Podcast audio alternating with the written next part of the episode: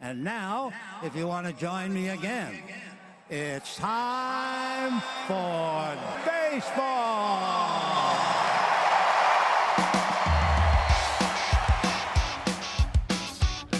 Driven deep to right field.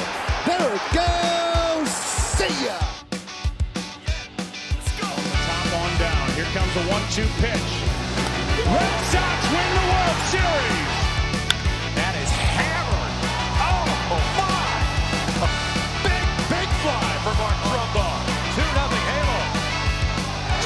Call.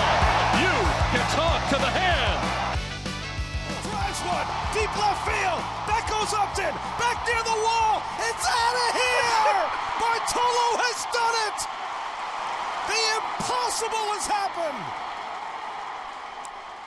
Hallo Baseball Deutschland. Und ja, alle, die uns mit äh, Glocke abonniert haben und ein Like da gelassen haben und uns als RSS-Feed haben oder auf Spotify als mein Podcast markiert haben oder als Apple, keine Ahnung, wie das da heißt, oder sonst irgendwie nur benachrichtigt werden, wenn von uns was Neues rauskommt. Ihr habt richtig gesehen, wir sind wieder zurück und äh, als äh, IT-Mensch des Podcasts, als Techniker des Podcasts, nehme ich diese Sekunde, bevor ich meinen Partner äh, vorstelle, um, um Verzeihung zu bitten, um, um Verständnis zu bitten. Das ist alles ein Hobbyprojekt von uns. Wir sind noch nicht gemischtes Hack.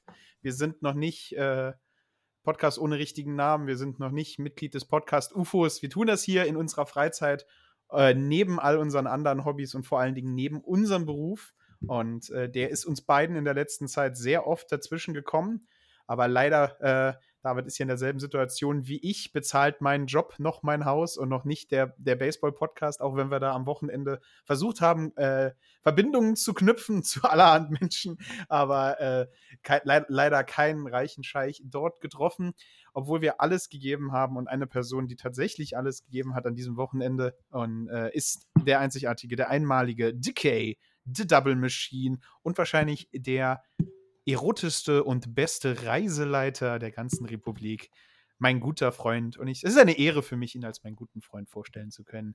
David Nikkei Kania. Hallo David. Und äh, es ist ja unser erstes Gespräch, Telefonat, nachdem wir dieses Wochenende ja sehr viel miteinander gesprochen haben. Deswegen will ich mal fragen, bist du gut zu Hause angekommen? War dein Flug entspannt? Hattest du genauso wie ich einen spanischen Nachbar, der, bevor der Flieger abgehoben hat, tief ins Reich der Träume versunken ist und dann irgendwann angefangen hat, sich immer näher an dich zu kuscheln, bis du ihn unsanft wecken musstest, mit einem Gesichtsausdruck und der Frage, ist alles okay bei dir? Mikro an. Äh, erstmal Hallo Baseball Deutschland. Äh, auch von mir ein herzliches äh, Hallo aus der Hauptstadt.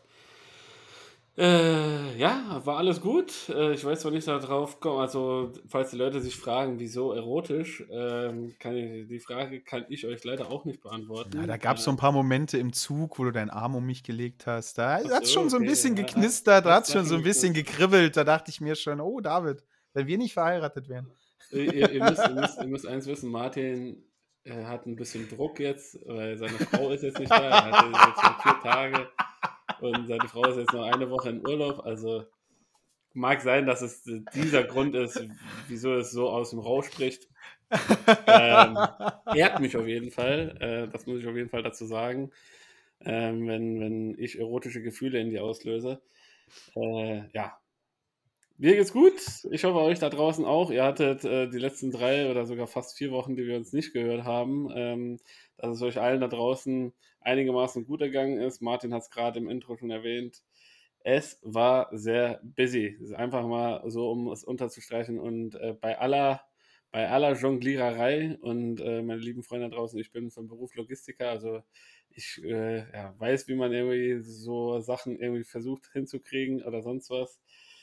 Hat es einfach nicht geklappt. Ja, das muss man halt einfach äh, eingestehen. Und bevor wir dann irgendwie so einen halbgaren Scheiß machen, haben wir gedacht, dann lieber ausfallen lassen und ja, ähm, euch quasi zum entsprechenden Zeitpunkt wieder voll zu beglücken. Das war es jetzt aber von uns äh, mit Entschuldigung, weil entschuldigen müssen wir uns natürlich für nichts. Du hast ja äh, absolut recht, Martin. Wir hatten ein geiles Wochenende, äh, zumindest mal von meiner Seite, auch wenn du dich sehr, ja, wie soll ich sagen, äh, du hast es ja schon bei, bei, wo wir uns in London getroffen haben, hast du schon gesagt, dass äh, du dich auch von deiner Frau immer führen lässt. Ja, kannst dein Gehirn ausschalten und gehst einfach nur dahin, wo du reingeschubst wirst.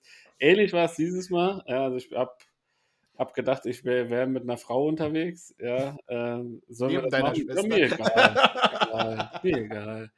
Ja, also eine richtige, klare Aussage kam da relativ selten. Aber es hat sehr, sehr viel Spaß gemacht und es war schön, dich äh, drei Tage mal ein bisschen in meiner Nähe wieder zu haben und äh, dass wir das eine oder andere Anekdötchen, was wir jetzt hier auf äh, on air nicht äh, zum Preis geben, dass wir das mit untereinander austauschen konnten. In diesem Sinne auch nochmal einen ganz, ganz herzlichen Gruß, bevor wir gleich in den Recap von dem Wochenende gehen, an Marcel Essers, ähm, der die Social Media Abteilung des DBV betreibt und äh, die ganzen äh, Berichte ähm, und Informationen euch zukommen lässt. Äh, den haben wir nämlich da getroffen, mit dem haben wir uns auch so zwei Tage ein bisschen unterhalten, ein bisschen reinschnuppern dürfen in sein Arbeitsfeld beim DBV. Und natürlich auch liebe Grüße an die wundervolle Iris Tropny von den Stuttgart Reds, die wir kurz zu einem freundlichen, äh, lächelnden Plausch treffen durften. Äh, ansonsten, Martin, ähm, steigen wir doch direkt mal ein in, in das Wochenende. Wie hat dir du so die allgemeine, die allgemeine Experience gefallen im Vergleich zu 2019? Ähm, auch wenn wir an diesem Wochenende öfters gesagt haben, letztes Jahr war es so und so. Nein, das ist tatsächlich vier Jahre her, ähm, seitdem wir das letzte Mal in London waren. Äh, lass uns doch teilhaben, was äh, so deine Highlights waren. Ja, also äh, wir fangen doch erstmal, wir machen so ein schönes gut, schlecht, gut äh, Sandwich. Äh, fangen, wir, fangen wir mit den Sachen an, die wahrscheinlich nicht so hundertprozentig äh, klar waren. Ich fand es ähm, vom, vom Rahmenprogramm besser als 2019. Also 2019 waren wir ja auch ziemlich viele Orte besuchen, die die MLB ausgeschrieben hat. Ähm, dieses Mal auf dem Irgendwas, Irgendwas Square.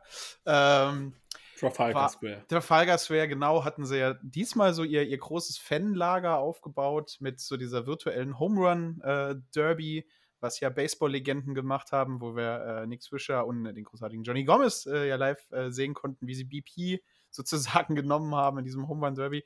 Ähm, richtig tolle Sache. Auch die Idee, das so virtuell zu machen und wie so ein Videospiel aufzuziehen, dass du da so extra Boni hitten konntest, fand ich eigentlich ganz cool. War, war so ein richtig, richtig tolles Ding. Dann äh, waren die Maskottchen äh, waren auch dort und waren super lieb und haben Fotos mit uns genommen, auch äh, wenn ich das falsche Trikot anhatte. Ähm, das fand ich richtig toll. Ähm, das kann man aber noch ein bisschen größer aufziehen, ein ähm, paar Stationen mehr machen, weil es hat sich halt überall gestaut. Vor allen Dingen, jetzt kommen wir zum schlechten Punkt, das Merchandise. Ähm, also der große MLB-Store mit Merchandise von jedem Team war halt ein Trikot, ein T-Shirt, ein Ball und Strümpfe, wenn du Glück hattest. Also wenn du Red Sox-Fan warst, hast du das bekommen. Äh, ich habe ein bisschen nach Pirates-Sachen gesucht, da war halt nur ein Trikot und ein T-Shirt und eine Mütze. Äh, mehr war da halt wirklich nicht abzuholen. Also, ähm, und das alles nur in einem mittelgroßen Zelt. Äh, und dann hat sich halt natürlich draußen auch noch überall Schlangen gebildet. Also vielleicht da ein bisschen mehr machen, aber da wirst du, glaube ich, als Logistiker gleich noch ein paar Ideen bringen, äh, wie man es besser machen kann. Ähm, und als, als letzten so schlechten Punkt, was ich extrem nervend gefunden habe, lass doch bitte einen DJ weg. Also, ähm, ja, ich bin natürlich von meiner Musikrichtung her immer ein bisschen gebranntes Kind, was Live-Musik von, von anderen Sachen angeht, aber ähm, du hast es so schön beschrieben mit, es ist wie auf dem Volksfest, da steht jemand auf der Bühne, der irgendwelche Songs covert. Und auch wenn die ganz toll Musik gemacht haben und auch eine Liveband da gestanden haben und toll gesungen haben, alles, da ist halt irgendwie so zwei Minuten zwischen den Innings lohnt sich da nicht wirklich. Dann, dann lass doch lieber Gassenhauer spielen, das haben sie später gemacht. Spielt irgendwelche englischen Rockgruppen, äh, da haben die Engländer alle mitgesungen, seien es die Killers, sei es äh, The Hives, sei es wer auch immer gewesen oder spielt halt irgendwas, das die Leute kennen, spielt Queen-Songs, dass die Leute mitsingen, in Stimmung kommen. Das zieht halt mehr als so gecoverte Songs. Und das Beste natürlich war die eigentliche MLB-Experience. Als jemand, der nicht so viel reist, als jemand, der bis jetzt noch nie geschafft hat, in die Staaten zu kommen, war es halt jetzt mein, mein drittes und viertes Baseballspiel, das ich jetzt wirklich live sehen konnte auf MLB-Niveau.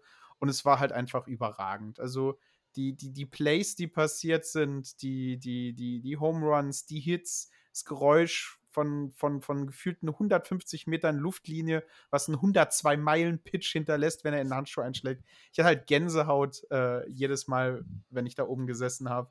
Und, und, Dave kann das bestätigen. Ich habe mich halt immer, wenn wir in diese Stadien reingegangen sind, so gefreut wie so ein kleines Kind, darauf endlich, endlich wirklich wieder Baseball zu sehen. Und, und natürlich ähm, ist absolute äh, Wammel mag und mag so viel Zeit zu verbringen äh, äh, äh mit Iris. Äh, ähm, Iris zu treffen und halt an, andere Fans zu treffen, mit denen sich und, zu unterhalten. Ich habe mich mit Leuten aus Hamburg unterhalten. Ich habe ich hab Bonn Capitals getroffen. Äh, ich habe ich hab, äh, Vermons äh, getroffen. Ich habe sehr viele so deutsche Baseball-Fans getroffen. Es war halt einfach sehr, sehr, sehr schön. Ja, also du hast es sehr, sehr schön zusammengefasst. Äh, viele, viele Eindrücke, positive wie negative. Ähm, wie gesagt, negativ muss ich ganz klar sagen, Ticketpreise. Also das war ein Schuss in den Ofen. Ähm, es waren, glaube ich, jeweils 56 und 54.000 Zuschauer an den beiden Tagen offiziell da. Ähm, ich würde sagen, es waren deutlich weniger. Äh, die Tickets waren ja schon vorher verkauft. Wir haben ja, ähm, wir beide nochmal bei StubHub für den zweiten Tag äh, äh, Tickets nochmal günstig geschossen. Und ähm, ja, die normalen Preise sind da, was sich die MLB dabei gedacht hat, äh, dass sie jetzt direkt mit den Großen wie der NFL irgendwie hier mitschwimmen können. Äh, total, total verschätzt. Also ich bin grundsätzlich sehr gerne bereit, für gute Plätze einen angemessenen Preis auch zu bezahlen, wenn ich nah am Spielfeld sitzen will oder an der Third Base, First Baseline oder sonst wie. Aber was da aufgerufen wurde, teilweise über 200 Pfund und lauter solche Späße, das war dann halt einfach nicht mehr, nicht mehr normal und auch nicht mehr äh, ja, äh, realistisch. Und äh, dementsprechend, da muss auf jeden Fall, wenn nächstes Jahr die Mets auf die Phillies treffen, ähm, ja, versucht werden, wieder ein bisschen an der Preisschraube runterzudrehen, denn wir haben dann auch gesehen, zum Schluss, desto näher das Event kam, waren auch die offiziellen Ticketspreise noch mal ein bisschen runtergegangen, was ich ganz ehrlich auch schon ganz schön schlimm finde gegenüber den Fans, die die Tickets schon bereits früher zu regulären Preisen gekauft haben. Äh, ist aber so, das war halt wirklich so ein negatives Erlebnis. Ich finde es genauso wie du. Äh, dieses Erlebnis am Trafalgar Square war echt sehr, sehr cool. Wir, die hatten Betting Cage, du konntest äh, ein bisschen Pitchen üben auf so, eine, auf so einen, äh, so einen Pitching-Bereich für Punkte zu treffen, hast du nicht gesehen. Äh, da haben sich echt gute Schlangen gebildet. Ähm, auch am Trafalgar Square gab es so kleine Fanshops. Wenn du da eine Mütze geholt hast, konntest du dann noch entsprechende äh, London-Patches dir direkt gratis noch drauf machen. Das war auch ganz äh, genial ja, Johnny Gomes äh, mal aus der Nähe zu sehen oder Nick Swisher, ja, äh, oder Henry Ramirez, das ist halt äh, schon mal was ganz Besonderes für uns gewesen. Und ja, äh, ich hätte mir so ein bisschen gerne auch um die Venue drumrum ein bisschen mehr gewünscht, ja, um das Ganze so ein bisschen aufzulockern und dementsprechend auch nach dem Spiel den Leuten noch die Möglichkeit zu geben, irgendwo etwas noch am Baseball-Bereich da zu machen, weil äh, danach, wenn man erstmal aus dem Stadionbereich rausgegangen ist, da gab es quasi nichts mehr, äh, außer dass du in der Schlange gestanden hast und gehofft hast, dass du heil, heil in deine U-Bahn reinkommst. Ähm, ja, Musik bin ich da komplett bei dir. Äh, also, wenn ich auf dem Stadtfest irgendwie äh, eine Coverversion hören will, dann ist das noch okay. Aber für eine MLB finde ich, lass den Gesinger weg, mach's lieber von der Schallplatte mit Original, äh, äh, dann äh, Tonspur, dann feiern die Leute das tausendmal besser, anstelle, dass ich irgendwie auf eine Special-Version von einer nicht Alicia Keys äh, in New York oder sonst was äh, mitsingen soll. Äh, ja, und ähm, ja, ansonsten hat man gemerkt, dass Baseball einfach eine verschworene Gemeinschaft ist. Ne? Also es waren Leute aus Amerika da, ähm, dann waren Leute aus Deutschland da, aus Polen haben wir Leute gesehen. Also aus aller Herren Länder waren die Leute da. Und ja, das äh, zeigt, wie, wie sehr das Ganze auch so verbindet und äh, was für eine coole Community man auch ist. Ansonsten mein absolutes Lowlight. Und äh, ich schäme mich nicht, das auch hier im Podcast zu sagen. Äh, beim Betting Practice der Ball, ein Home Run von einem von den Chicago Cubs. Martin schmeißt sich jetzt gerade weg und äh, ich als derzeitiger Outfielder habe keinen Handschuh dabei gehabt und wollte das Ding barehanded fangen, habe mir einen schönen, äh, schönen Schlag vom der, der Ball auf, auf meinen Handballen, vom Handballen ins Gesicht auf den Boden. Dann habe ich mich noch ein bisschen mit einem amerikanischen Papa um den Ball geprügelt, aber den Kampf kläglich verloren. Er hat den Ball wenigstens für sein Kind äh, haben wollen und beide waren noch Cubs-Fans, das war noch in Ordnung. Aber auch hier wiederum, was sagt der Mann? Hey, darf ich dich auf ein Bier einladen? Ja. Ähm, und selbst wo ich äh, dankend gesagt habe, nee, alles in Ordnung, hat er nochmal, bevor er weggegangen ist, mich nochmal gefragt, ob ich nicht wirklich ein Bier möchte. Also, wie gesagt, auch da äh, alles schick.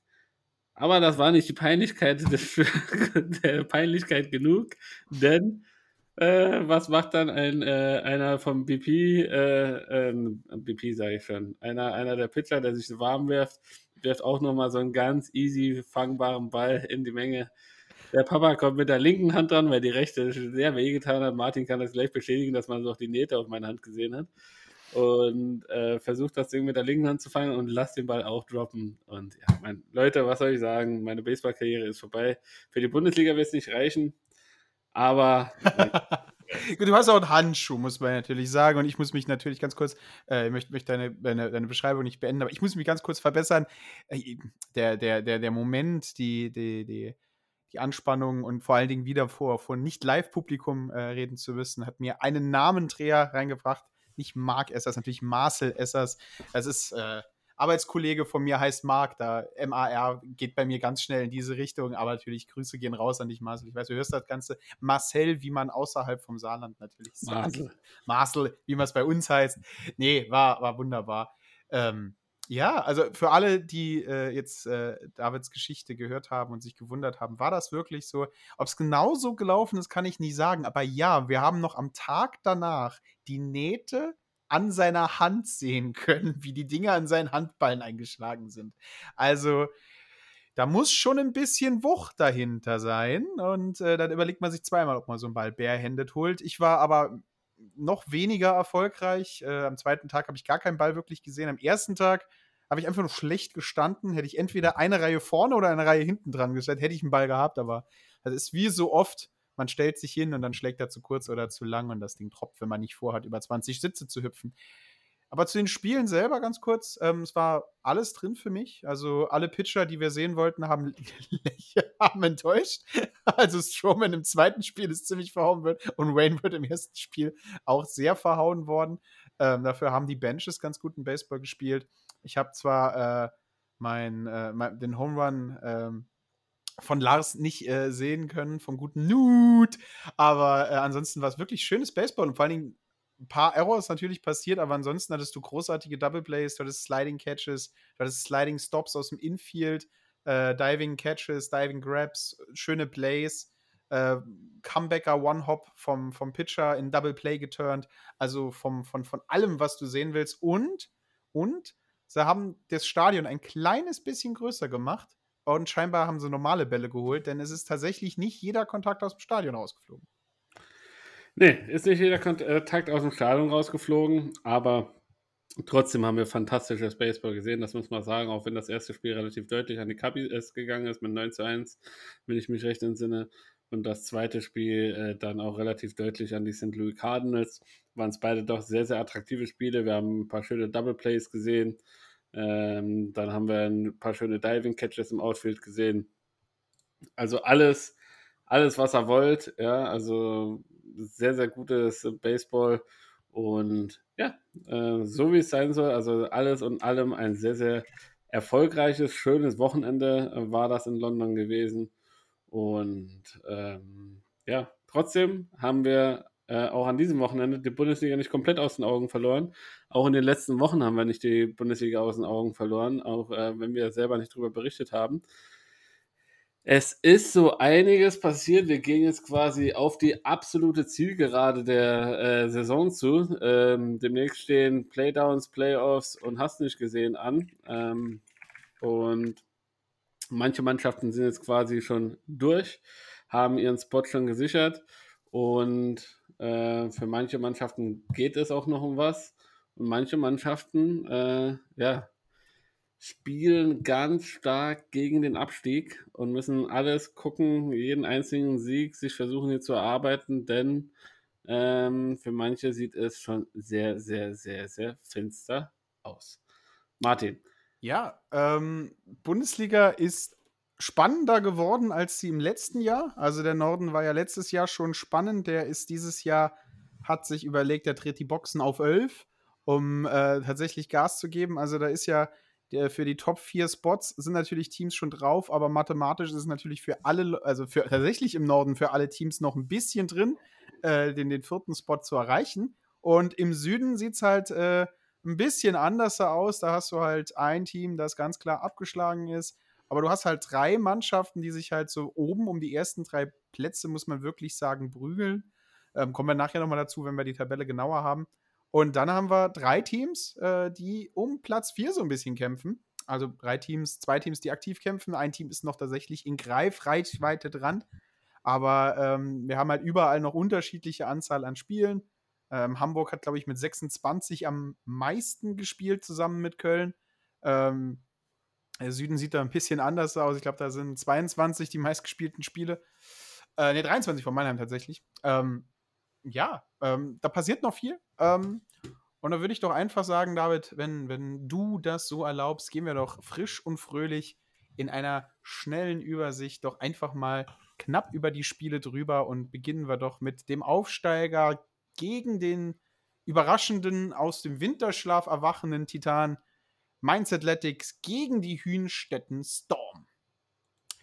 Ein Spiel, äh, das für beide Mannschaften wichtig ist. Mainz äh, spielt dieses Jahr oben mit, äh, will angreifen, will hundertprozentig in die Playoffs rein. Den Platz haben sie fast schon sicher.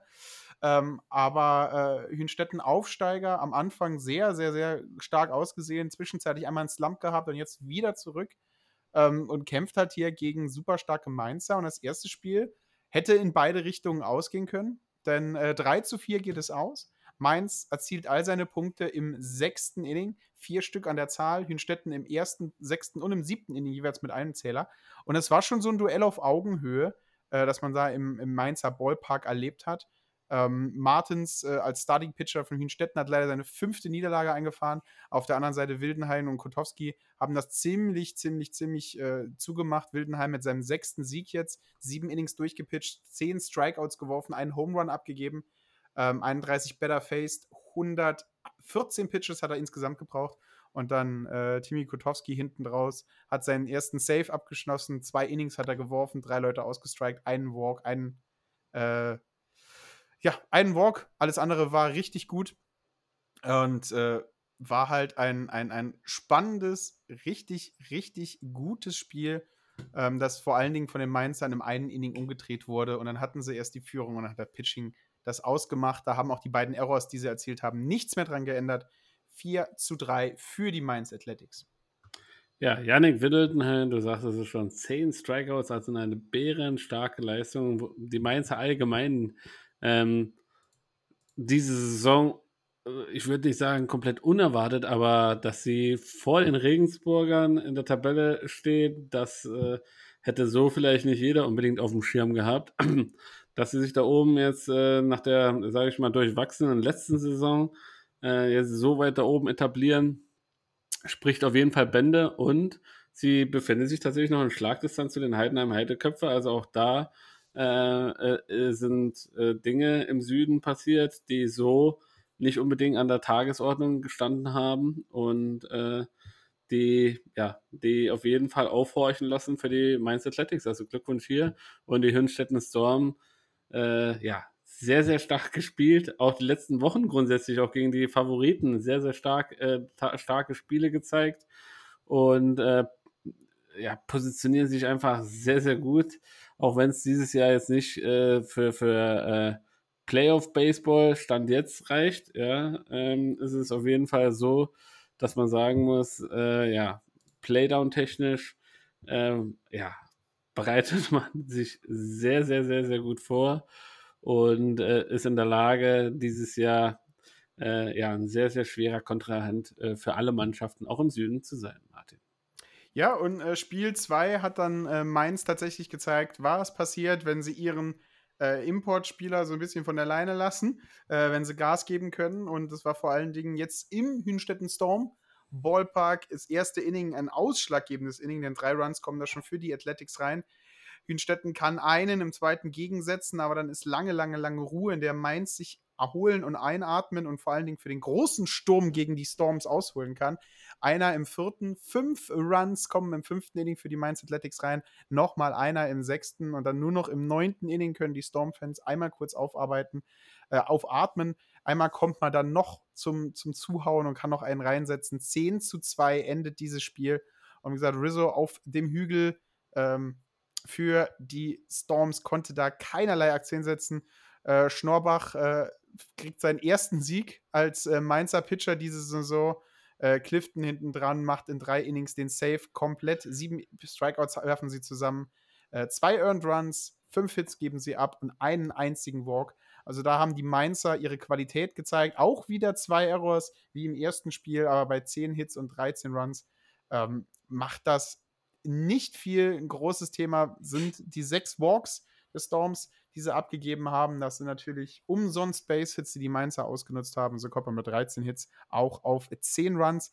Mainz offensiv sowie defensiv am Glänzen, trifft die Bälle im richtigen Moment, äh, kriegt zwei Stolen Bases, vier Double und ähm, da passiert halt im richtigen Moment das Richtige und die Mainzer sind on fire und äh, ziehen halt mit sowas halt einfach solide in die Postseason, solide in die Playoffs rein.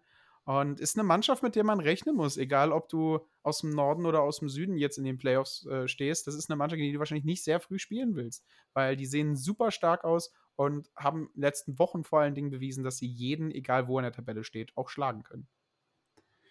Ja, Glückwunsch an die Mainzer auch zu diesem Sweep gegen die Hinstetten Storm und äh, ja, eine Bombenoffensive, angeführt von Thomas Joyce, äh, Leonard Stöckling, Peter Johannessen äh, und Mar Marlon Jimenez.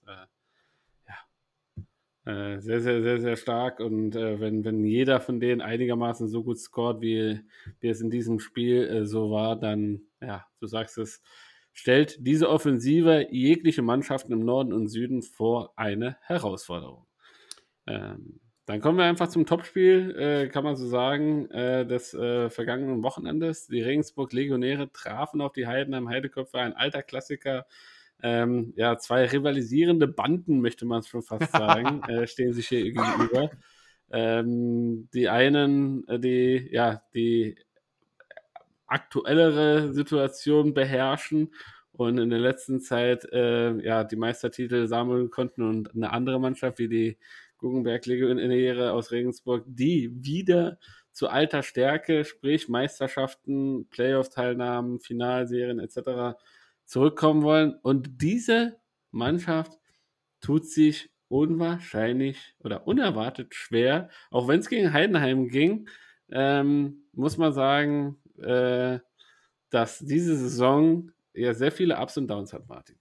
Ja, sehr viele Ups und Downs und das war ein Spiel, das man wirklich sagen kann, auf Augenhöhe. Da hat das Quäntchen Glück im richtigen Moment äh, zugeschlagen. Da hat vor allen Dingen ein Home Run von Janssen, dem Second Baseman der Heidenheim Heideköpfe, äh, war das Zünglein an der Waage im richtigen Moment. Vier RBIs hat er reingebracht, äh, den ganzen Spiel über und war dementsprechend auch Spieler der Partie. Denn 9 zu 6 geht das erste Spiel aus und die Statistiken sind ziemlich ausgeglichen. 12 Hits für die siegreichen Heidenheim Heideköpfe, 13 Hits für die Guggenberg Legionäre. Da waren halt die Hits im richtigen Moment für Heidenheim da. Beide Mannschaften sich die Blöße eines einzigen Errors gegeben und ansonsten war das ein defensiv äh, Leistungsspiel der Heidenheim Heideköpfe, denn äh, Pitcher Schüller und Bolsenbrück zusammen haben äh, zusammen laut äh, äh Easy Score nur zwei Strikeouts geworfen.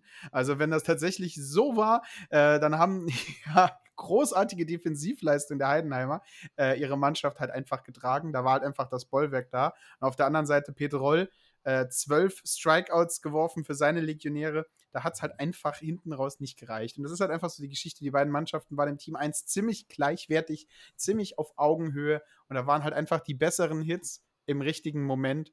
Und vor allen Dingen die drei Runs, äh, die die Heidenheim Heideköpfe im neunten Inning reinbringen, haben das 9 zu 6 für sie entschieden. Ja, 9 zu 6, äh, ja, sehr, sehr, sehr, sehr starke Leistung. Äh, der Heidenheimer früh aufs Tempo gedrückt, wieder eingeholt worden und das zeichnet diese Mannschaft aus. So kennen wir sie, dass sie, selbst wenn dann nochmal irgendeiner versucht, äh, in Anführungszeichen aufzumocken, ja, äh, haben sie immer noch irgendwie eine passende Antwort parat in dieser Saison, bis auf äh, eine oder zwei Niederlagen, wenn mich nicht alles täuscht. Ähm, ja, äh, eine super, super Saison. Also zwei Niederlagen sehe ich gerade in den Statistiken sind für die Heidenheim Heideköpfe verbucht. Ja. Und sie sind auf jeden Fall auf dem aller, allerbesten Weg, äh, ihren Spot hier im Süden zu sichern, Martin. Genau, und vor allen Dingen Spiel Nummer zwei hat gezeigt, dass man gegen einen direkten Rivalen, direkten Konkurrenten und altbekannten Final-, Halbfinal- und Viertelfinalgegner äh, vor allen Dingen richtige Akzente setzen kann. Denn 10 zu 1 endet Spiel Nummer zwei und da lebt das ganze Ding von einer einzigen Leistung, muss man fast sagen, äh, nämlich vom Pitcher Jared Mortensen. Der hat acht Innings für die Heidenheim Heideköpfe durchgegeben und sich tatsächlich nur ein einziges Mal äh, Blöße gegeben, dass er einen Run abgegeben hat. Drei Hits über acht Innings hat, konnten äh, die Legionäre nur auf ihm verziehen. Zehn Strikeouts hat er geworfen, keinen einzigen Mann gewalkt in acht Innings. Solide Leistung hier vom Pitcher, der seine Mannschaft den Rücken freigehalten hat, der sein Feld sauber gehalten hat und alles, was, was im Spiel war, haben die Heidenheim Heideköpfe auch zum Aus verwandelt und dann gleichzeitig ihre Offensive, angeführt natürlich von William Jermaine und Gary Michael Owens, jeweils mit einem Home Run, jeweils mit drei RBIs, jeweils selber mit zwei Runs noch erzielt. Also da, da sieht man es wieder, äh, das gefährlichste äh, 3-4-Gespann äh, der Bundesliga schlägt in dem Spiel nochmal zu. Und 10 zu 1 kann man sich gegen den direkten Konkurrenten absetzen und damit seinen Platz 1 auf der Tabelle sichern. Ja, 10 zu 1 ist auf jeden Fall eine deut deutliche Backpfeife, eine Schelle, wie man so schön sagt, äh, für die Regensburg-Legionäre. Und ja, da heißt es jetzt natürlich, äh, Analyse zu betreiben. Woran hat es gelegen? Ja, waren die Heidenheimer so stark? War man vielleicht auf ein, zwei Positionen schlechter besetzt? Hat, war, hat der Glaube gefehlt? Oder ähm, was sind denn sonst die Gründe, dass man sich gegen einen direkten Konkurrenten äh, ja, nicht vorführen lässt, aber es ist auf jeden Fall schon eine Ansage, wenn man so deutlich quasi äh, gegen einen Mitkonkurrenten, dem man normalerweise auf Augenhöhe begegnen sollte, äh, schlussendlich verliert. Ähm, Martin, dann lass uns doch in den Norden gehen. Und der Norden ist bekannt für seine Splits und äh, dass man es immer sehr gerne teilt, um alles ganz schön eng zu haben und äh, dass alles sehr, sehr eng beieinander ist. Und da haben wir mit den Doren Wild Farmers, äh, die in diesem Samstag äh, auf die Untouchable aus Paderborn getroffen sind, ja Spezialisten, wenn es um Splits geht. Ja, absolut. An diesem Wochenende und auch bei dieser Partie ebenfalls so. Ja, äh, absolut. Ich äh, gehe da stark davon aus, dass äh, wir anfangen werden, den Norden seit neuestem nur noch äh, die Martin-Liga zu nennen. Denn ganz äh, meinem Namensvetter, dem heiligen St. Martin, der seinen Mantel teilte, teilt der Norden äh, sich die Siege untereinander auf. Und ja, so viel können wir spoilern, nicht Überraschung von den fünf Minuten neben. Auch in der Begegnung Untouchable Paderborns gegen Doren Wildfarmers haben wir den Spagat geschafft. Der Split ist perfekt. Das heißt, die Wildfarmers konnten den Dorener, äh, den Untouchables, äh, ein Spiel klauen. Das kannte aber nicht in Spiel 1 passieren, denn da waren die Untouchables genau wie ihr Name es sagt, fast fast untouchable. Äh, sie haben zwei Errors zugelassen und auf Seiten der Wildfarmers hatte man einen einzigen Hit erzielen könnten. Da war jetzt leider die Chance äh, vom No-Hitter wurde beendet und äh, der, der, der Verbrecher hier an, an, der Stelle, möchte man fast sagen, war äh, Nakamura, der Centerfielder, der bringt den Ball rein und äh, bricht so den No-Hitter auf. Aber tolles Spiel, 7 zu 0 für die Untouchable Paderborns, die da ihre unglaubliche Offensivpower und vor allen Dingen das gute Pitching von Harrison und Seidel äh, zeigen konnten. Neun Strikeouts konnten die beiden in sieben Innings zusammen sammeln. Und äh, ja, 7 zu 0, 3 im zweiten, 4 im siebten. Leichte Analyse äh, konnte man da machen. Finn Bergmann vor allen Dingen mit zwei Home Runs und vier RBIs steht da ganz oben drauf. Und hinten dran äh, die Kollegen Christian Bayers und äh, Ladislav Landwehr ähm, sorgen halt dafür, dass die Paderborner mit 7-0 erstes Spiel beenden. Das war erwartenswert, das hat man eigentlich so vorhergesagt. Deswegen gehen wir da ein bisschen schneller, um ins Spiel Nummer 2 zu kommen, weil das ist das Spiel, das du und ich äh, nicht mitbekommen haben, aber im Stadion äh, immer mal wieder aufs Handy geschaut haben, wie es in der Bundesliga aussieht. Und dann war das Spiel vorbei. Wir denken uns, was? hat Doren gerade tatsächlich Paderborn geschlagen? Und ja, genau so war es das. Ich, ich überrede geführt gerade David, dafür hat er gleich die lange, lange Zeit, äh, seine, seine Gefühle zu diesem Spiel rauszugeben. Ähm, ja, äh, der Sieg geht eindeutig auf die Kappe des äh, Spieler der, des Wochenendes des Nordens sogar, äh, nämlich Diaz Ochoa äh, oder Oka oder Ocha. Äh, David wird es äh, gleich richtig sagen. Sieben Innings durchgepitcht, vier Hits abgegeben, elf Strikeouts geworfen, keinen Run, keinen Earned Run, keinen Walk für die 2 zu 0 Sieg der Doren Wild Farmers. Und äh, hinten dran ist da vor allen Dingen Mike Emke zu erwähnen, der mit seinem Home Run einen der beiden Runs erzielt hat. Und wenn man so ein solides Pitching hat und so eine solide Defensive und sich kein Error zustande kommt, dann kann man auch mit einem Run im dritten und einem Run im vierten 2 zu 0 die vermeintlich stärkeren Untouchable Paderborns besiegen und den Split rausholen. Ja, der gute Mann heißt Roldan Ochoa. Ja, Ochoa, ah, ja, die einzige, einzige Aussprache seines Namens, die ich nicht versucht habe. Ja, Martin. Ähm, ja, überragende Leistung, aber wie gesagt, wir hatten, wir hatten auch am Wochenende diese angeregte Diskussion über sieben Innings oder Doubleheader sieben Innings oder ähm, zwei Spiele an, mit jeweils neun Innings. Und hier bin ich wieder dabei, dass ich sage, äh, solche Spiele, es muss einfach zweimal neun Innings gespielt werden. Ja, also diese, das ist ja das ist ja quasi schon Little League Baseball, dass man nur sieben Innings spielt. Das sollte an sich jeder Bundesligamannschaft, äh, bei jeder Bundesligamannschaft möglich sein. Und dementsprechend, ja, finde ich es einfach schade. Also, dass man äh, keinen, keine richtige Regelung hierfür findet. Ja. Und äh, wir haben ja schon oft das kundgetan, dass wir durchaus äh, ja, dafür sind, wenn, keine Ahnung, wetterbedingte Verschiebungen oder sonstige Sachen, dass man dann von getrennten Spieltagen auf einen Spieltag geht, dass man das dann so macht, okay. Aber von vornherein ähm, das taktisch quasi so auszulegen, um vielleicht dann noch die ein oder andere Möglichkeit besser zu haben, finde ich einfach schlecht.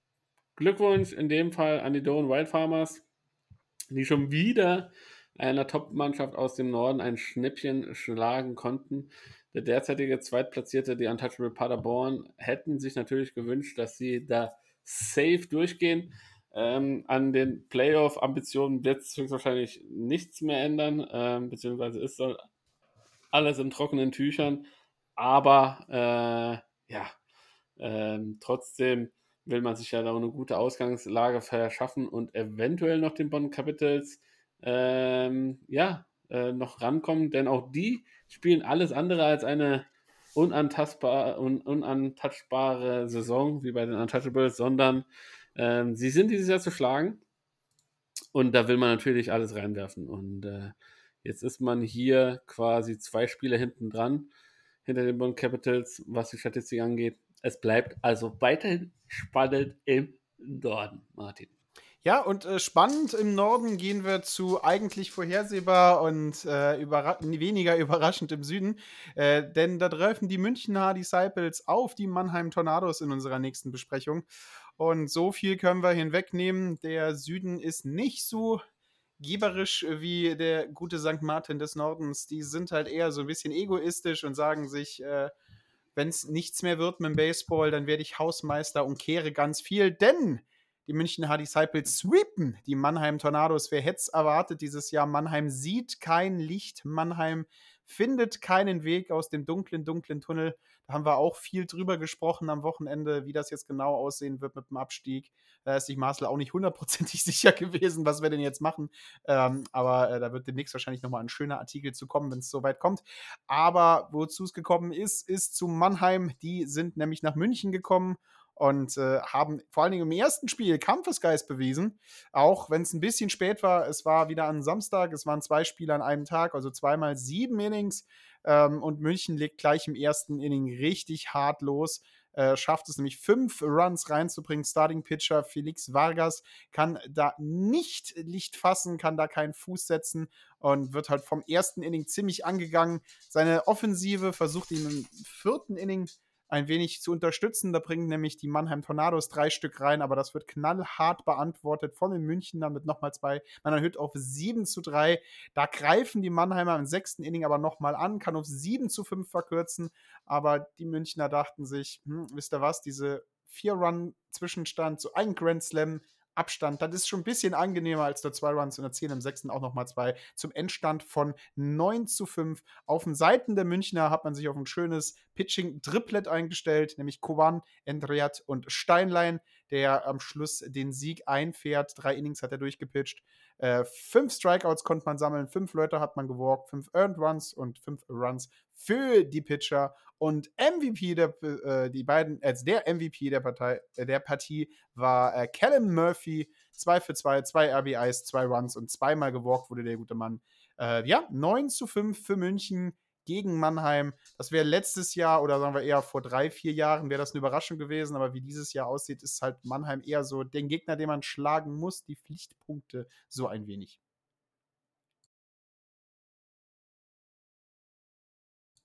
Dave, du hast dich immer noch gemutet.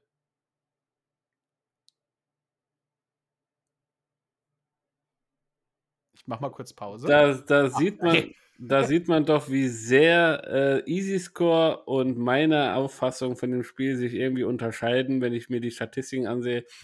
Ähm, für mich Josef Rosenthal an fünf der neun Runs direkt beteiligt. Ja, äh, wäre auch einer der Favoriten meines Erachtens auf der Spieler der Woche gewesen. Äh, Two-Run-Double im ersten Inning, ein RBA-Single im fünften Inning und dann noch zwei Runs äh, auf Wild Pitches erzielt. Also der Mann hat auf jeden Fall die Chance genutzt und sich auf jeden Fall dick fett in das Coaches Buch eingetragen. Ja, und für die Mannheim Tornados wird so langsam, Martin, man muss es, man traut sich ja fast kaum auszusprechen, wird die Luft nicht nur dünn, sondern ist schon quasi gar nicht mehr da und ähm, äh, man fragt sich, wie soll es denn weitergehen? Ja, denn äh, Spiel 2 war, ja, also Bankrotterklärung will man nicht sagen, aber bei sieben Innings fällt mir leider auch kein anderes Wort ein. 12 zu 2 für die München Hard Disciples. Sweep. Äh, Sweep, gemercied, ähm, hatte keine Lust mehr aufs sechste Inning, also hat man das 12 zu 2 draus gemacht. München auf ihrer Seite mit Pitcher Miselli, der seinen dritten Sieg einfangt äh, fährt 12 zu, 1, äh, 12 zu 2 über die Mannheim Tornados drüber. Ja, äh, Mannheim ist ins Wasser gefallen, hat nie angefangen, wirklich mit dem Wasser treten zu beginnen, hat sich auch keine äh, Schwimmweste mitgenommen und Wasser wird halt immer kälter und es wird halt immer kälter und immer kälter und irgendwann muss man anfangen zu schwimmen, sonst geht man unter.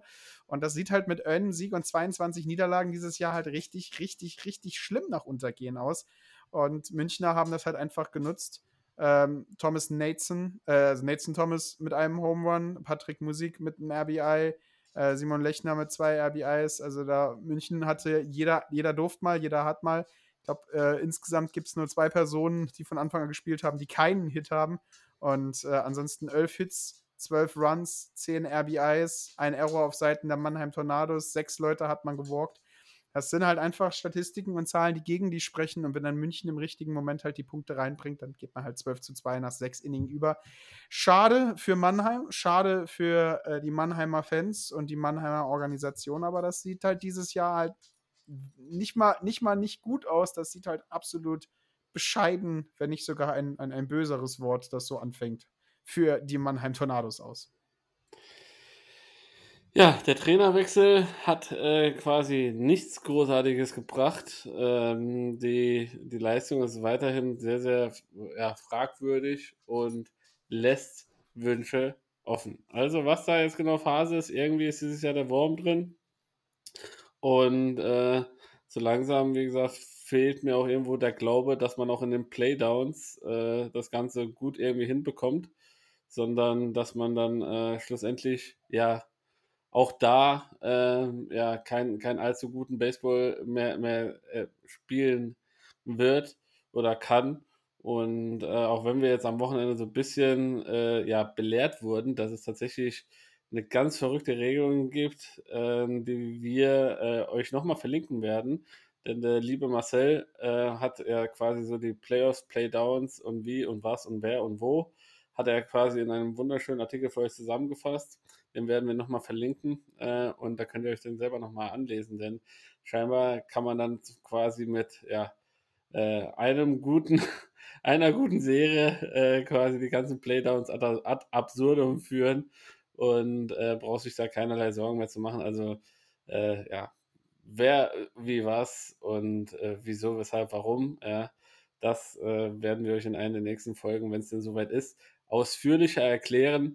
Äh, Fazit bleibt, ja, Mannheim dieses Jahr unterirdisch und ich glaube nur irgendeine Besonderheit in den Playdowns, in den Abstiegsrunden oder vielleicht, dass keiner aus der zweiten Bundesliga aufsteigen möchte, kann, darf, will, kann sie hier noch vor Schlimmerem bewahren. Ähm, und ja, man muss, na, nee, gar nicht. Also wenn sie letzter werden und wenn sie auch die letzte Serie dann verlieren, stimmt, es ist ja, ich, ich hätte es ja fast vergessen, wir wurden ja diese Saison kurzfristig überrascht, dass man, dass man sich entschieden hat, auch die Bundesliga Süd auf sechs Mannschaften runterzustraffen.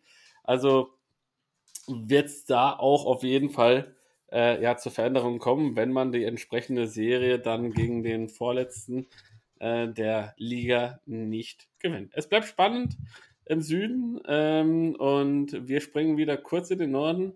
Oder was heißt kurz? Für unsere letzten beiden Partien springen wir in den Norden. Und zwar treffen da einmal die Hamburg Steelers auf die Cologne Cardinals und dann die Bonn Capitals auf die Berlin Flamingos. Fangen wir mit den Hamburg Steelers an. Für die dieses Jahr geht es einfach um sehr viel. Sie haben sehr, sehr viel investiert, nicht nur finanziell, personell, sondern allgemein äh, im Auftreten nach vorne offensiv klar gemacht, in welche Richtung das Ganze gehen soll.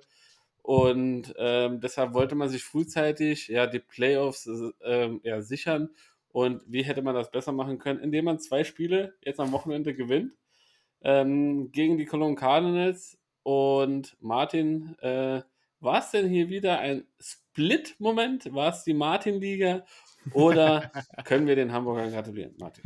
Also wir können den Hamburgern gratulieren und vor allen Dingen können wir den Hamburgern äh, zum Einzug in die Postseason gratulieren, denn mit diesen beiden Siegen am Wochenende haben sie ihr Ticket eingelöst, in den Playoffs zu spielen. Großer Erfolg für die Hamburger Organisation. Wir haben ja in unserem Interview mit Hamburg damals gehört, dass das Ziel, das langfristige Ziel ist, den Baseballstandort Hamburg zu etablieren und auch deutsche Titel in die Hansestadt zu holen. Und im ersten Spiel musste man hart kämpfen, sieben Innings äh, in den neun Innings hat man tatsächlich gespielt, äh, die Spiele über zwei Tage gesetzt. Und äh, Köln war im ersten Spiel ein sehr, sehr, sehr beißwütiger Kontrahent. Ähm, Pitcher Kawczynski äh, und Stockhaus haben alles gegeben, um ihre Mannschaft im Leben zu halten, aber leider, leider, leider hat auch der Miracle Run im neunten Inning nicht das gewünschte Ergebnis für die Cardinals gebracht an diesem Samstag. Ähm, samstags scheint es allgemein für die Redbirds nicht gut gelaufen zu sein, sei es in London, sei es in Deutschland. Äh, 5 zu 6 trennen sich die Mannschaften. Alles beginnt im dritten Inning mit vier Runs für die Hamburg Steelers, aber Köln setzt sofort nach. Im vierten und fünften kann man einen Run jeweils erzielen zum 4 zu 2 Zwischenstand. Dann setzt Hamburg nochmal einen im fünften und im sechsten nach. 6 zu 2 kann man sich absetzen und wie wichtig und wie eng und wie schnell sowas schmelzt, merkt man im neunten und letzten Inning. Denn da schaffen es die Cologne Cardinals mit drei erzielten Runs auf 6 zu 5 dran zu kommen. Und der komplette Hamburger Ballpark hat natürlich dann durchgeatmet, als sie das letzte Inning im neunten, äh, letzte aus im neunten Inning erzielen konnten und 6 zu 5 die erste Partie für sich entscheiden. Und dann kam Spiel Nummer zwei und äh, wir haben alle haben auf die Uhr geschaut und wir haben auf unserer Uhr 1 gesandt, gesehen, es ist Kubo O'Clock, denn es ist Zeit. Sieben Innings hat er nur gebraucht, weil seine Offensive so richtig stark war. Sieben Innings auf dem Hügel, ein Strikeout, fünf Hits, zwei Walks. Jetzt nicht die sta starke Leistung, die von ihm erwartet sind, aber seine Defensive hat ihn gehalten und seine Offensive hat das Spiel nach sieben beendet. Zwei Runs im ersten, einer im zweiten, vier im dritten und nochmal vier im sechsten zum 11 zu, sie äh, 11 zu 0. Mercy Rule Sieg der Hamburg Steelers, die hier, wie gesagt, das zweite Spiel gewonnen haben. Köln konnte da nicht ansetzen, konnte keine wirklichen Erfolge feiern und haben sich dann selber noch im Weg gestanden mit vier ganzen Errors. Also da ist im zweiten Spiel alles zusammengekommen und für die einen alles Schlimme, für die anderen alles Gute zusammengekommen. 11 zu 0 für die Hamburg Steelers. Aber wir machen immer das Positive draus. Wir gratulieren den Steelers natürlich zum Erreichen der Postseason zum Erreichen der Playdowns, äh, Playoffs, nee, Playoffs, Playoffs. Mein Gott, dieses Down und Up und Off. Wir sollten uns da deutsche Worte äh, Endrunde, zum Erreichen der Endrunde, das ist das deutsche Wort. David dreht die Augen und, und nickt. Wir sind ein deutschsprachiger Podcast, wir haben einen Bildungsauftrag.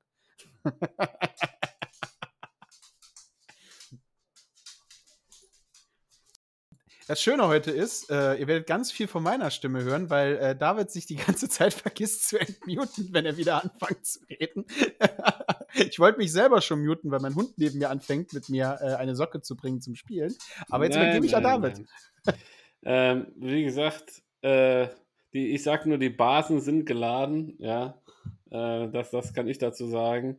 Glückwunsch an die Hamburg Steelers ähm, für zum Erreichen der, der Playoffs und äh, ja, wenn du das erste Spiel gewinnst und du weißt, im zweiten Spiel äh, pitcht ein Kubo für dich, dann weißt du auf jeden Fall, dass äh, ja, du auf jeden Fall eine solide Bank da hast und die Better auf jeden Fall Probleme haben werden. Nichtsdestotrotz muss man sagen, ist die Offensive der Hamburger dieses Jahr sehr, sehr stark unterwegs. Haben ähm, nach ja, vielleicht anfänglichen Nervö und Nervösigkeiten oder wie man das auch nennt, ja, Nervositäten, haben sie quasi in ihre Form zurückgefunden und sind jetzt auch irgendwie in der Lage, das Ganze in eine richtige, gute Richtung zu lenken. 11 zu 0 ähm, im zweiten Spiel eine deutliche Sprache, äh, direkt äh, Finish-Move gemacht wie im Wrestling und äh, das Ganze quasi gar nicht irgendwie kompliziert machen wollen. Dann zur letzten Partie, Bonn Capitals gegen die Berlin Flamingos. Und die Berlin Flamingos sind dieses Jahr ein unbequemer Gegner für alle Mannschaften. Ja, also äh, Coach Annabel Marquez äh, weiß irgendwie die Mannschaft immer einzustellen. Auch hier in Spiel 1. Ich glaube, letztes Jahr wären beide Spiele sehr, sehr deutlich Richtung Bonn ausgeschlagen. Spiel 1 sehr, sehr knapp. Im letzten Inning wurde dann schlussendlich die, die, äh, der, der, der Zeiger gegen Bonn gereckt, aber bis dato eine sehr, sehr starke Leistung vom Coach und Pitcher auf dem Hügel der Berliner Martin.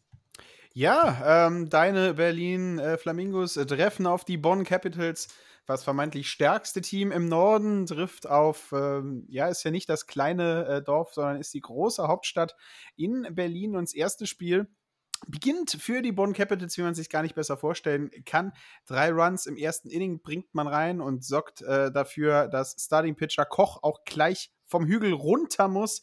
Und dann ist es lange, lange, lange ruhig. Dann schafft es nämlich die Pitching-Bank äh, der Berliner, äh, die, die One Capitals klein zu halten, bis Berlin selber äh, wach geworden ist, bis die Pink Birds angefangen haben, selber Punkte zu machen, nämlich einer im fünften und zwei im sechsten. Dann steht es 3 zu 3.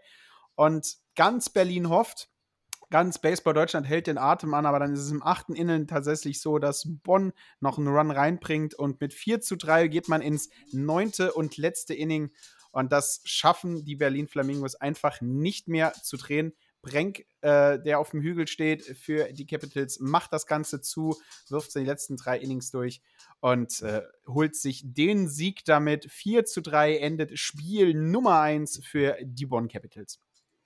Ja, und auch das zweite Spiel geht an die Bonn Capitals. Äh, auch hier äh, war es äh, ein relativ ausgeglichenes Spiel mit 5 zu 1 schlussendlich.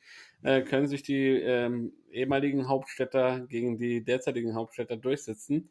Und äh, ja, bringen somit die Berlin Flamingos äh, eher Richtung Playdowns äh, rein, als dass es um die Playoffs geht, auch wenn es noch theoretische Chancen geben würde. Martin, wie fandest du das zweite Spiel? Ja, das zweite Spiel hat vor allen Dingen durch eine Sache gelebt, und das ist die unglaublich großartige Pitching-Leistung äh, von Toru Murata. Acht Innings hat er durchgepitcht, sechs Hits zugelassen, einen einzigen Earned Run und vier Ks. Die großartige Verteidigung der, Berlin, äh, der Bonn Fla äh, Bonn Capitals, nicht äh, Berlin Capitals, noch nicht Bonn Flamingos, nämlich Bonn Capitals, äh, hat hier großartige Leistung gelassen, konnten die Berliner keinerlei Stich mehr setzen nach dem dritten Inning, wo sie einen einzigen Run erzielen. Und äh, Bonn konnte dann auf äh, Head Coach und Starpitcher äh, Marquez Ramirez dann tatsächlich vier Runs äh, erzielen. Dann ist er rausgegangen und äh, nach rückender Pitcher-Klick hat nochmal einen abgegeben. 5 zu 1 Endstand Sweep für die Bonn Capitals gegen die Berlin Flamingos, die vor allen Dingen in Spiel 1 alles in die Waagschale geworfen haben. Aber in Spiel 2 war es sehr lange Zeit ein sehr spannendes Pitcher-Duell mit einem sehr, sehr, sehr knappen Ergebnis. Da hätte jede Zeit, wenn die Berlin Flamingos äh, es geschafft hätten, da die Punkte zu setzen, da Läufer auf die Base zu bekommen, hätte das Ganze nochmal drehen können. Haben sie hier leider nicht geschafft. Deswegen enden wir 5 zu 1 für Bonn. Ja, und Glückwunsch an Toro Murata, der Japaner, der ja verpflichtet wurde, nachdem Zachary Dodson äh, sich den Fuß gebrochen hat äh, und hier somit als Ersatz fungiert. Äh, ist jetzt nun der zweite Japaner, der äh, mehr als nur überragt auf dieser Position. Äh, acht Innings, ein, lediglich ein Run, äh, vier Strikeouts und ja, das ist auf jeden Fall eine sehr, sehr solide, starke Leistung und bildete hier die Grundlage für den Sieg. Martin, das war das vergangene Wochenende. Einiges passiert. Ähm, was war so, bevor wir gleich zur Tabelle gehen, so für dich persönlich vielleicht so das Highlight oder das Überraschendste von diesem Wochenende? Äh, das Überraschendste äh, von diesem Wochenende war äh, natürlich äh, Mainz gegen Hünstetten, dass die Mainzer sich in Spiel 1 so unglaublich schwer tun. Da in Heidenheim gegen Regensburg, dass Heidenheim so unglaublich dominant ist. Und da müssen wir es einfach sagen: äh, Doren gegen Untouchables, der Split immer wieder erwartet, Doren, das böhmische Dorf, äh, böhmische Dorf, das gallische Dorf, äh, dass da immer wieder in die Seite der, der großen Mannschaften sticht, äh, hat auch hier wieder seinem Ruf alle Ehre gemacht und holt sich einen verdienten Sieg in diesem Split. Und bei dir, David, was hat dich so sehr überrascht? Überrascht hat mich, dass du heute sämtliche Redewendungen irgendwie durcheinander bringst. ich, möchte, also, ich möchte halt kein Geld, kein Geld ins Phrasenschwein heute. Ne? Das ist nur, wenn man die richtig nutzt. Ich, ich, ich merke das schon. Du, du, du, Hauptsache irgendwas anderes. Ja? Äh, also, ich, ich weiß nicht. Irgendwas hast du auch am Wochenende gesagt, was mich sehr zum Schmunzeln gebracht hat. Da hast du auch irgendwie eine Redewendung, die du komplett verbaselt hast, äh, rausgehauen. Aber das macht dich noch umso, umso sympathischer und bringt dich meinem Herzen noch ein Stück näher. Für mich absolutes, äh, absolute Überraschung. Heidenheim 10 zu 1 gegen Regensburg. Ähm, in dieser Situation, wo es wirklich do or die geht, mehr oder weniger, und alle, alle Spiele, äh, ja, meines Erachtens sehr, sehr eng sein müssten, dass die Heidenheimer hier so dominieren, hätte ich nicht erwartet. Und absolutes Lowlight Mannheim Tornados. Also gefühlt ist da die Kerze aus, ja, die Messe gelesen und ähm, ich persönlich weiß nicht, wo da der Turnaround kommen soll. Ähm, bin da zumindest mal aus der Ferne gesehen ein bisschen ratlos. Wir haben also mit ein, zwei Leuten, die ein bisschen im Umfeld äh, äh, der, der, der Tornados sind, nochmal ein bisschen diskutiert und äh, ja, irgendwie scheint es da das ein oder andere Querrädchen zu geben. Aber wir sind hier nicht äh, der Bild-Podcast, sondern wir sind hier knallharte Fakten, knallharte Analysen, wie ihr es von uns gewohnt seid. Ja, äh, wir betreiben kein hätte, wäre, wenn, sondern nur das, was ist. Und am Ende muss man sagen, lügt die Tabelle einfach nicht. Und äh, ja, dann lass uns doch einfach in die Tabellen reingehen. Ich würde, wie es in guter alter Tradition ist, den Norden übernehmen und du machst den Süden, Martin. Wie stehst du denn zu dieser Aussage? Äh, gerne, gerne, gerne. Meine, meine, meine Rolle ist ein bisschen einfacher, habe ich das Gefühl.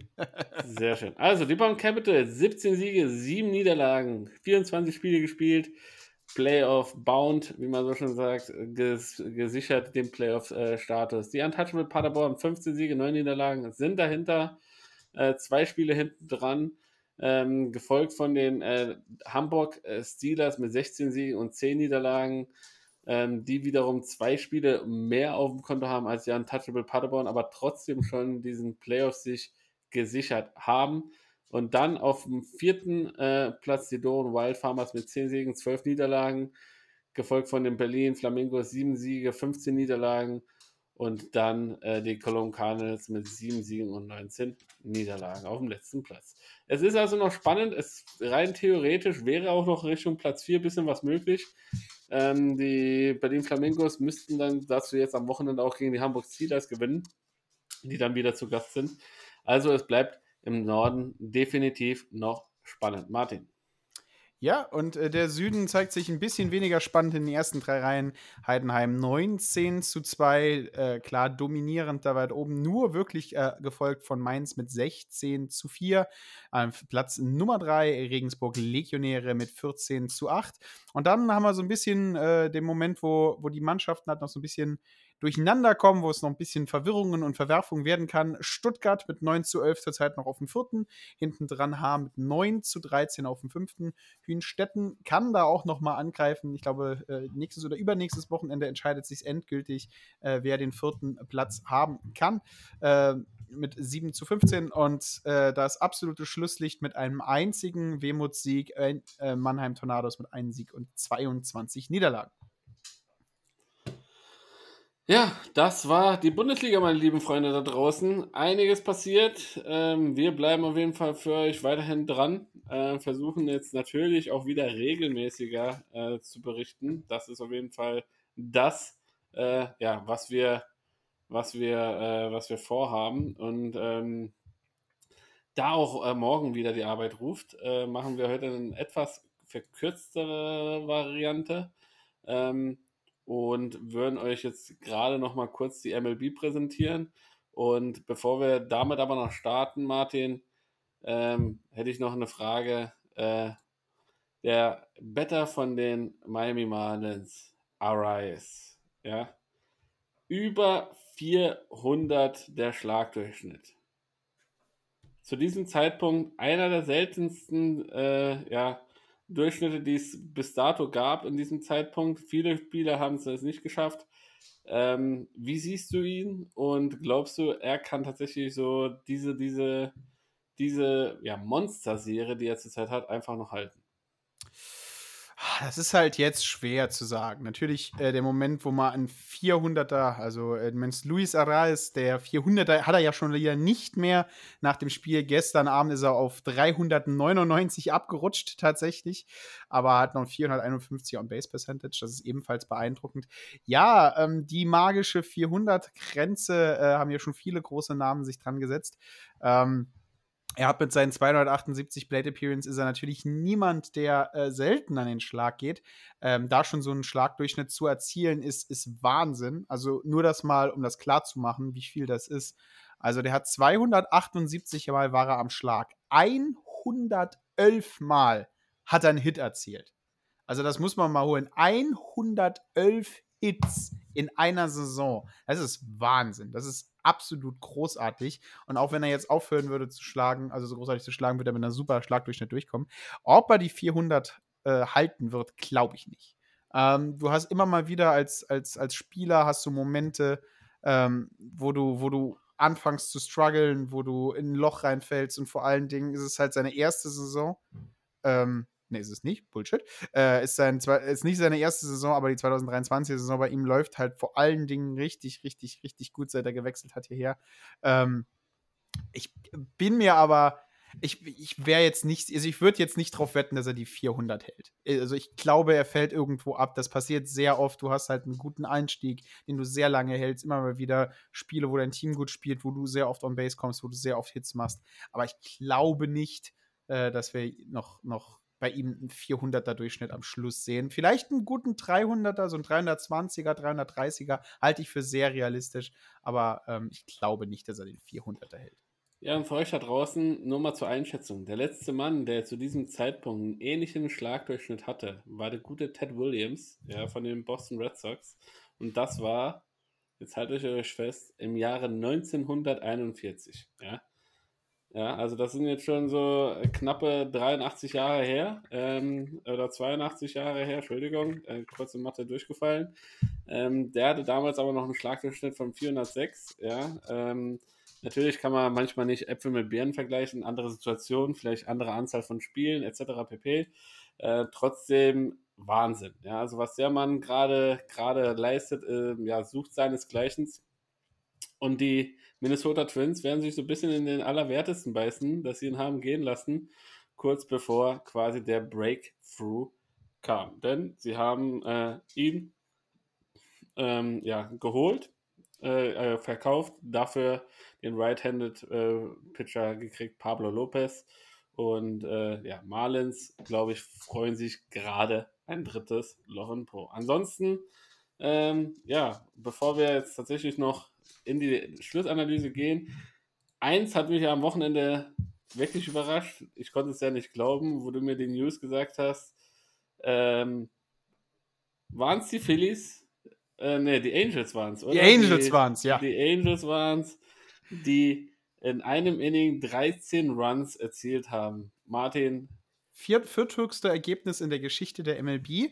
Und das war so ein bedeutendes Sportereignis, dass die deutschen Medien darüber berichtet haben. Als ich Ach gestern so. meinen Vater angerufen habe und gesagt hat, ich bin wieder zurück, hat er gesagt, wie war Baseball? Da habe ich gesagt, war schön. Gesagt, War das das Spiel, das in den Nachrichten war? Und da sage ich, was für ein Spiel war in den Nachrichten? Und tatsächlich war das so, so, so eine große Sache, dass es scheinbar in den Sportnews äh, im allgemeinen deutschen Fernsehen gelaufen ist. Und äh, da sieht man, Baseball äh, hat diese Momente, Ausschlag zu haben. Ähm, war ein wahnsinniges Spiel, war absolute, absolute, was 25-0 an die Wand gefahren, sein Gegner 13 Runs in einem Inning. Also ich war froh, dass das nicht in London passiert ist. Ich glaube, da wäre das Stadion äh, leer gewesen im, im, im sechsten Inning oder so. Ja, und. Aber ich habe äh, wie- ich hab, ich hab natürlich auch noch interessante News und wir Ja. bleiben bei den Angels. Ähm, äh, denn ich habe da interessante News, das habe ich sie gerade zugemacht. Äh, Moment. Äh, aber ich kann die Vorgeschichte ein bisschen dazu sagen. Äh, ist ganz schnell erzählt, äh, nur dass ihr wisst, wo das Ganze herkommt. Es gibt die Seite SpotRack. Ähm, das ist eine sehr bekannte amerikanische Seite, die für alle Sportligen, die Amerikaner interessieren, ähm, Salaries äh, von allen Positionen holt. Also wenn ihr mal wissen wollt, wer ist der bestbezahlte Pitcher oder welcher, welcher äh, First Baseman verdient dieses Jahr am meisten, spotrack.com gibt euch diese Statistik und nach den ihren Berechnungen, nach den ihren Formeln, ähm, haben sie mal Verträge für Shohei Otani ausrechnen lassen von ihrer äh, von ihrem System. Und äh, was will man da schön sagen? Shohei Otani, der Pitcher, würde nach der Berechnung ihres Systems für einen Sechsjahresvertrag 202 Millionen bekommen. Und Shohei Otani, der Hitter, würde für einen Neunjahresvertrag 326 Millionen bekommen. Jetzt kann man natürlich die Spielchen machen und sagen, Shohei Otani im Gesamtpaket müsste für sechs Jahre ungefähr 450 Millionen, wenn nicht sogar in die 500 oder 600 Millionen gehen. Also das sind mathematische Spielereien.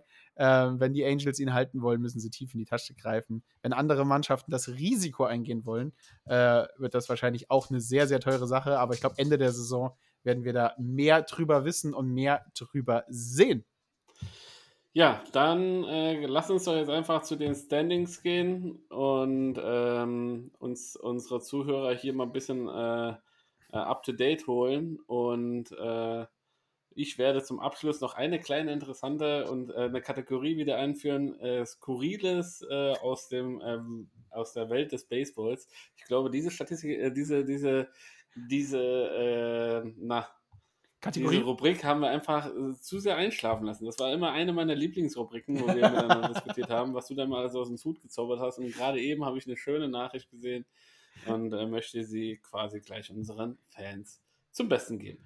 Fangen Ich wir mit der American League. Ja, Ja, ich würde mit der American League East gerne anfangen, denn vorne ja an der und das Spitze. ist, äh, bevor, bevor du gleich in die Standings reingehst, also gefühlt, ja, aus dieser Liga äh, könnte jeder in den Playoffs spielen, weil da gibt es an sich keine Mannschaft mit einem negativen Rekord, Martin. Da gibt es keine Mannschaft mit dem negativen Rekord, auch wenn die Boston Red Sox äh, wieder reingehen würden. Die wären sogar in der American League Central Erster, äh, sollte man dazu sagen. Also der letzte Platz der American League East wäre in der Central Erster. Äh, aber Erster in American League East sind die Tampa Bay Rays mit 54 Siegen und 27 Niederlagen. Eine solide Mannschaft der letzten Jahre zeigt sich wieder oben. Überraschend auf dem zweiten Platz die Baltimore Orioles, äh, 48 Siege, 29 Niederlagen. Die Yankees mit ihrem Riesenbudget reichten es nur für den dritten Platz und sind auch nur 0,5 Spiele äh, Abstand äh, mit ihrer Wildcard mit 43 zu 35. Toronto hält ebenfalls einen Wildcard-Spot mit 43 zu 36 und der einzige dieser Division, der nicht in die Playoffs darf, sind die Boston Red Sox zum Zeitpunkt jetzt 40 Siege, 39 Niederlagen. Drei Spiele hinter dem Wildcard-Spot. Ja, aber da ist noch nicht die letzte Messe gelesen. Also wir sind jetzt kurz vor der All-Star-Break. Also auch da könnt ihr noch sehr gerne auf MLB.com voten, was das Zeug hält für euren Lieblingsspieler, für die entsprechende Position, dass er zum All-Star gehen kann. Gehen wir in die American League Central und während ich die American League Central vorlese, guckt Martin gerade nochmal den Kepler-Tracker. Die habe ich schon Und, offen. Äh, er hat ihn schon offen, Mensch, als wenn er, als wenn er vorbereitet wäre. Äh, Minnesota Twins auf dem ersten Platz mit einer runden geteilten 500er Statistik. Das heißt 40 Siege, 40 Niederlagen.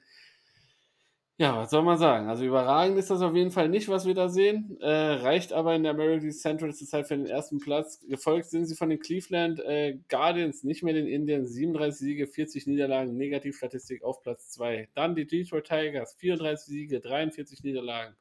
Gefolgt von den Chicago White Sox, 34 Siege, 46 Niederlagen.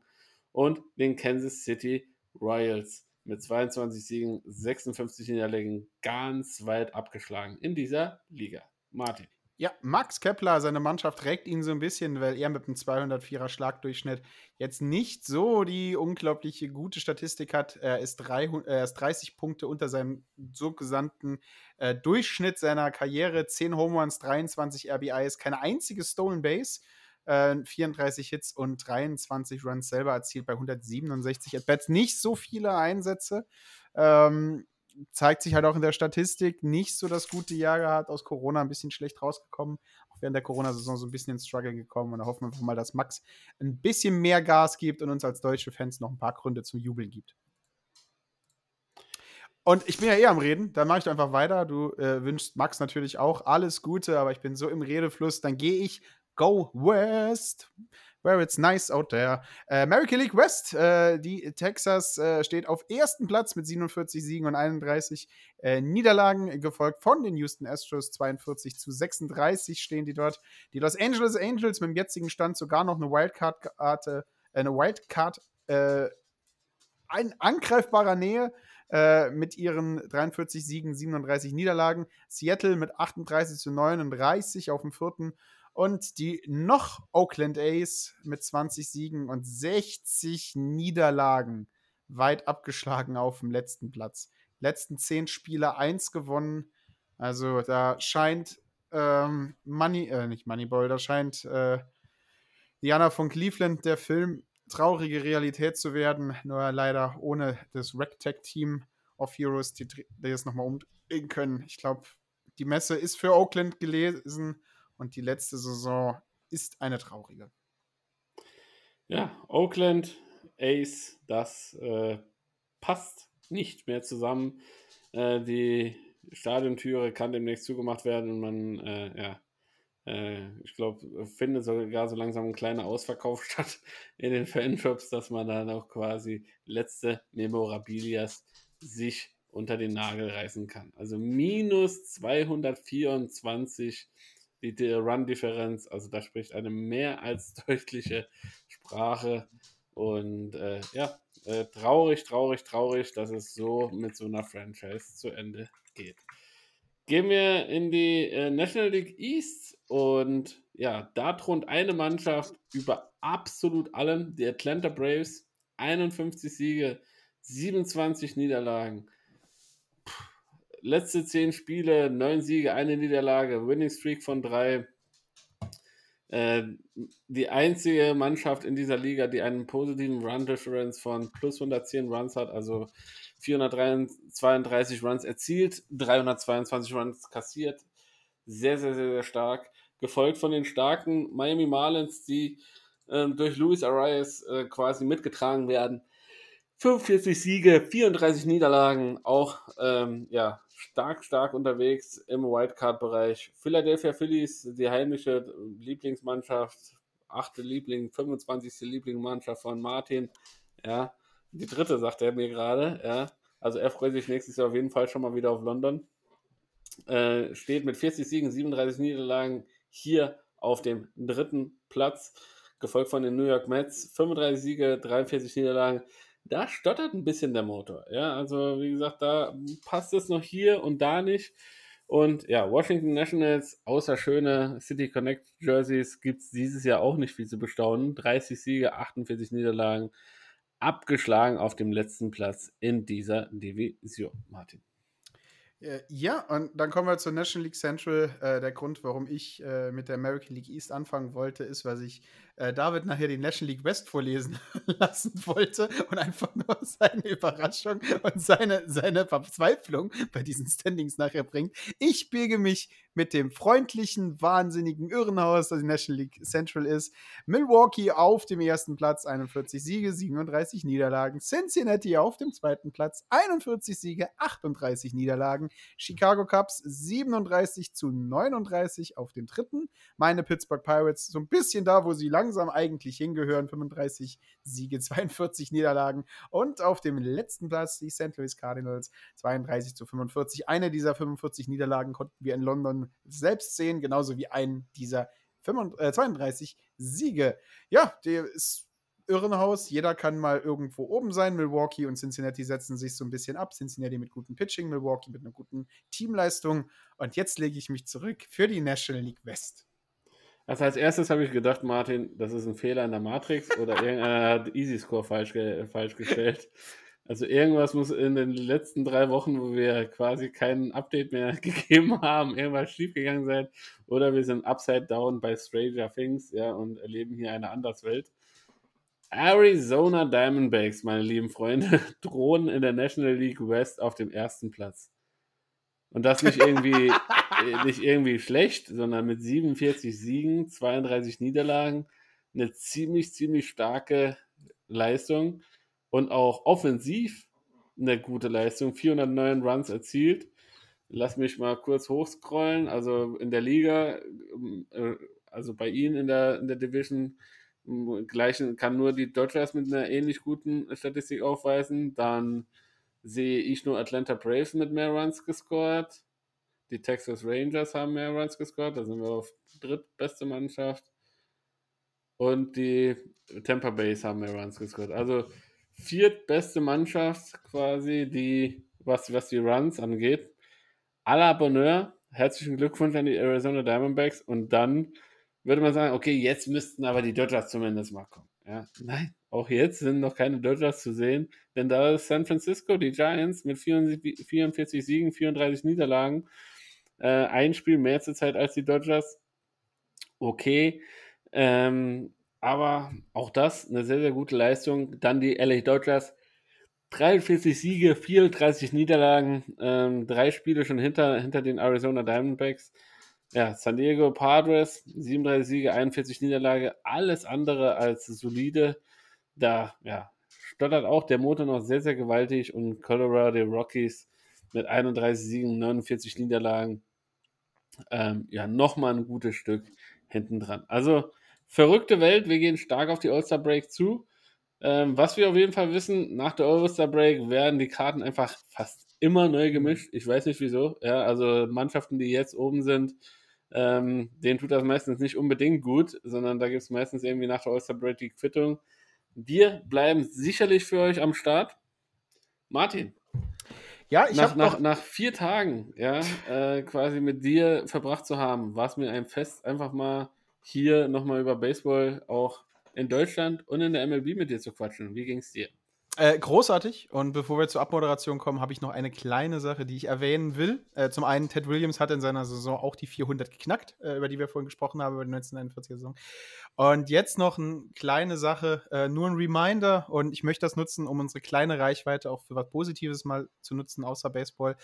Ähm, denn nach Adam Rainwards katastrophalen Start in London ähm, haben sich manche Leute gedacht, äh, es ist eine coole Sache oder eine tolle Idee, ähm, Profisportlern ähm, auf Social Media Hasskommentare zu schreiben und den Mann fertig zu machen. Und zwar so weit fertig gemacht, dass der Mann seine Social Media deaktiviert hat und sich zurückgezogen hat. Ähm, und hier mal ein kurzer Appell an die Baseballfans da draußen. Ich glaube, ihr seid bessere Menschen als das. Ähm, aber egal, ob es Baseball, egal, ob es sonst irgendwas sein äh, soll, Cybermobbing, äh, Hasskommentare, alles Mögliche hat in dieser Welt nichts zu suchen. Und auch wenn es ein Star ist, auch wenn es ein Promi ist, es ist immer noch ein Mensch. Also, wenn ihr nichts Positives zu schreiben habt nach einer Leistung eines Spielers oder Leistung von sonst irgendjemandem, dann schreibt halt einfach gar nichts. Oder im besten Fall schreibt was Aufmunterndes. Es war kein gutes Spiel von ihm, aber es ist immer noch ein Mensch mit Gefühlen. Also, lasst den Scheiß. Ja, David, äh, vier Tage Baseball mit dir. Jetzt nochmal ein Podcast mit dir über Deutschland, über die MLB hinaus zu einer ernsten Note am Schluss. Aber äh, vor allen Dingen bin ich jetzt gespannt, wie du den ganzen Podcast nochmal rettest mit der Rubrik Skurriles aus dem Baseball. Heute, glaube ich, zum zweiten Mal in der Geschichte von Ballbearded Baseball von David Dickey Kania. Also David, hau mich um. Ja, heute, meine lieben Freunde, ist Geschichte. Heute vor 30 Jahren. Martin, was hast du vor 30 Jahren gemacht? Warst du da überhaupt schon auf der Welt? Heute vor 30 Jahren habe ich sehr wahrscheinlich schlecht gelaufen, weil da war ich drei. Siehst du mal. Also vor 30 Jahren, aber Laufen ist auch hier das Stichwort. Vor 30 Jahren fand das erste Sausage Race statt, ja, dass irgendwelche Maskottchen rausgegangen sind und quasi um ihr Leben, um ihre Wette gelaufen sind und den Leuten ein bisschen Erheiterung in einem entsprechenden Ambiente äh, ja, zeigen konnten. Ja, und äh, das war quasi am 27. Juni 1993 äh, statt, als das Left Gate sich geöffnete und auf einmal quasi drei komische Gestalten mit, mit überdimensionierten Köpfen äh, ja, rauskamen, um die Leute quasi in den Inningswechseln ein bisschen, ein bisschen äh, ja, Abwechslung zu bringen. Wir haben uns am Wochenende selber in London ein Sausage Race gesehen mit Freddie Mercury, dem König Henry, wer war noch alles am Start? Ich weiß König Henry der Achte, es war einer der Royal Guards und es war Winston Churchill. Ach, stimmt, Winston Churchill. Ich glaube, Churchill hat sogar das erste Race gewonnen. Churchill hat das erste Race gewonnen. Ich glaube, im, im, zweiten Race sind drei Leute umgefallen. also, wie gesagt, für euch, sowas gibt es auch. Ja, es wird heute 30 Jahre gefeiert. Ähm, könnt ihr uns ja mal Kommentare lassen, wie ihr das denn äh, wie ihr das denn findet. Ansonsten ähm, bleibt mir noch ein, ein Hinweis zu äh, geben äh, von den Dresden Dukes. Denn die äh, haben uns geschrieben und haben gefragt, ob wir nicht ein bisschen Promo für die machen könnten. Das tun wir natürlich sehr, sehr gerne. Denn die haben am 1.7. ein Kids-Turnier für Baseball 5. Äh, und ähm, ja, würden gerne quasi, dass ihr, äh, dass ihr da vorbeikommt. Wir würden den Link äh, nochmal bei uns auf Social Media ein bisschen verlinken. Also könnt ihr euch da gerne nochmal äh, reinkommen, reingucken, die Leute ein bisschen unterstützen und die Kinder anfeuern bei dem Einstiegssport äh, in den Baseball. Baseball 5, äh, das ja quasi, glaube letztes Jahr mehr oder weniger so aus der Traufe äh, des DBV empor gehoben wurde. Das war's ähm, für diese Woche von mir. David, der K. Kania, äh, ich übergebe für die aller, allerletzten Worte an Martin de Beard Selzer und verbleibe mit einem freundlichen Holido und wie sagte immer Babe Ruth, geht's raus und spürt's Baseball. Martin. Ja, auch von mir ein Shoutout geht raus an die Dresden Dukes, die Herzoge von Dresden, wenn man es auf Deutsch übersetzen wollte.